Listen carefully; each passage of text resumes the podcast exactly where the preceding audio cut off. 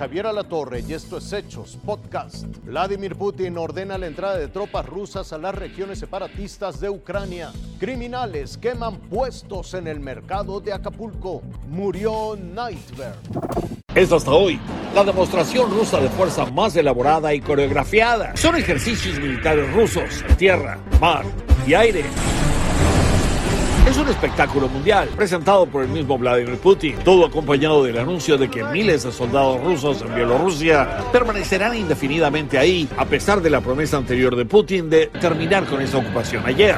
Y esto ocurre en medio de una escalada dramática en los bombardeos de los separatistas respaldados por Rusia en el frente en el este de Ucrania, aumentando la guerra de propaganda que los separatistas rusos advirtieron sobre un ataque inminente de las fuerzas ucranianas y aumentando con eso los temores de que Putin podría usar ese pretexto para proteger a los de etnia rusa y justificar una invasión. El presidente Biden convocó a su Consejo de Seguridad Nacional en la Casa Blanca el domingo para discutir las sanciones que impondrán Estados Unidos y sus aliados en caso de una invasión rusa. El presidente Putin se reunió también con su Consejo de Seguridad. Los ejercicios militares que incluyeron misiles con capacidad nuclear fueron hechos para respaldar la demanda rusa exigiendo el fin de la expansión de OTAN en Europa del Este. Aún con toda esta demostración, Rusia sigue diciendo que no tiene planes para invadir y ocupar Ucrania. Vladimir Putin hizo algo que nadie esperaba, declaró la independencia de dos provincias en el este de Ucrania que están llenas de separatistas rusos, Lugansk y Donetsk.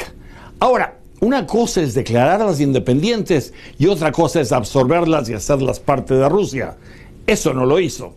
Pero todo esto ya hizo que la Casa Blanca emitiera algunas sanciones locales para esas provincias que en realidad no tienen importancia. Lo que sí tiene importancia es que se están dando cuenta de que esto, en lugar de mejorar, está empeorando. En Washington, Armando Guzmán, Fuerza Informativa Azteca. La panorámica da cuenta del violento fin de semana que vivió Acapulco. Las llamas interrumpieron el sueño de los vecinos del mercado central. Fue alrededor de las 11 de la noche del viernes cuando el fuego comenzó.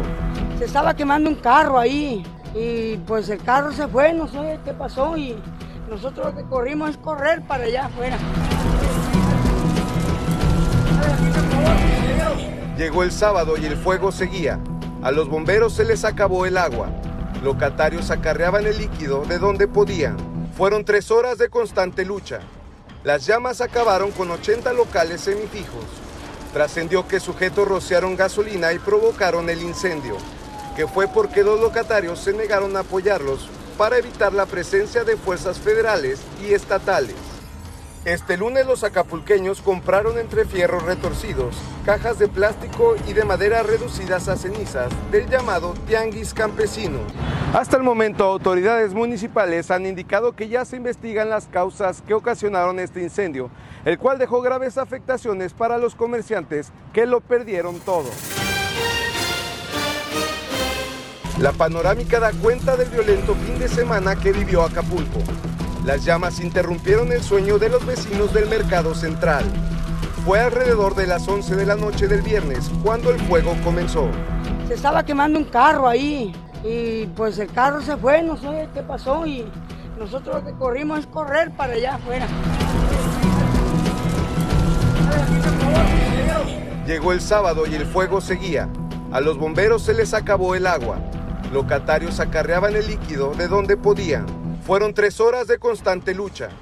Las llamas acabaron con 80 locales semifijos. Trascendió que sujetos rociaron gasolina y provocaron el incendio, que fue porque dos locatarios se negaron a apoyarlos para evitar la presencia de fuerzas federales y estatales.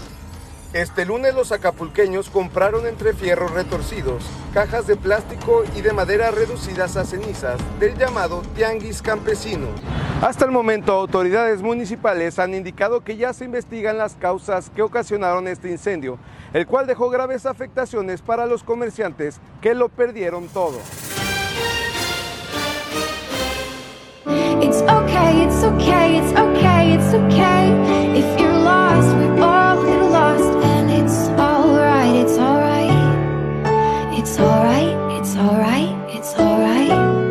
Vez que escuchemos It's Okay, recordaremos la valentía de Nightbird. I, wrote a hundred pages, but I burned them all. Yeah, I burned them all. I blow through yellow lights and don't look back at all. I don't look back at all. Loading all mine.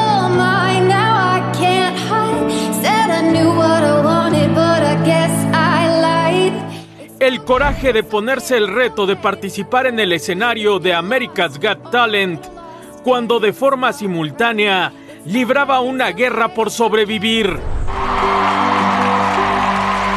Con su actuación y actitud ante la vida, obtuvo un momento dorado en las audiciones. Entró sin problema al concurso y parecía predestinada a ganarlo, pero tuvo que abandonar para tratar de vencer al cáncer. La actitud ante la vida de Nightbird sirvió de inspiración para millones de personas en todo el mundo que añoraban un milagro. Nightbird falleció el sábado 19 de febrero a los 31 años de edad durante un tratamiento contra el cáncer que tenía en la espina, el hígado y los pulmones. Peleó hasta el final y siempre confió en que su mensaje ayudaría a quienes enfrentan grandes retos. Peleó hasta el final y siempre confió en que su mensaje ayudaría a quienes enfrentan grandes retos e inspiraría a apreciar y gozar de la vida. Descanse en paz, Jane Marksewski, Marco Morales Ferrero, Fuerza Informativa Azteca. Esto fue Hechos Podcast.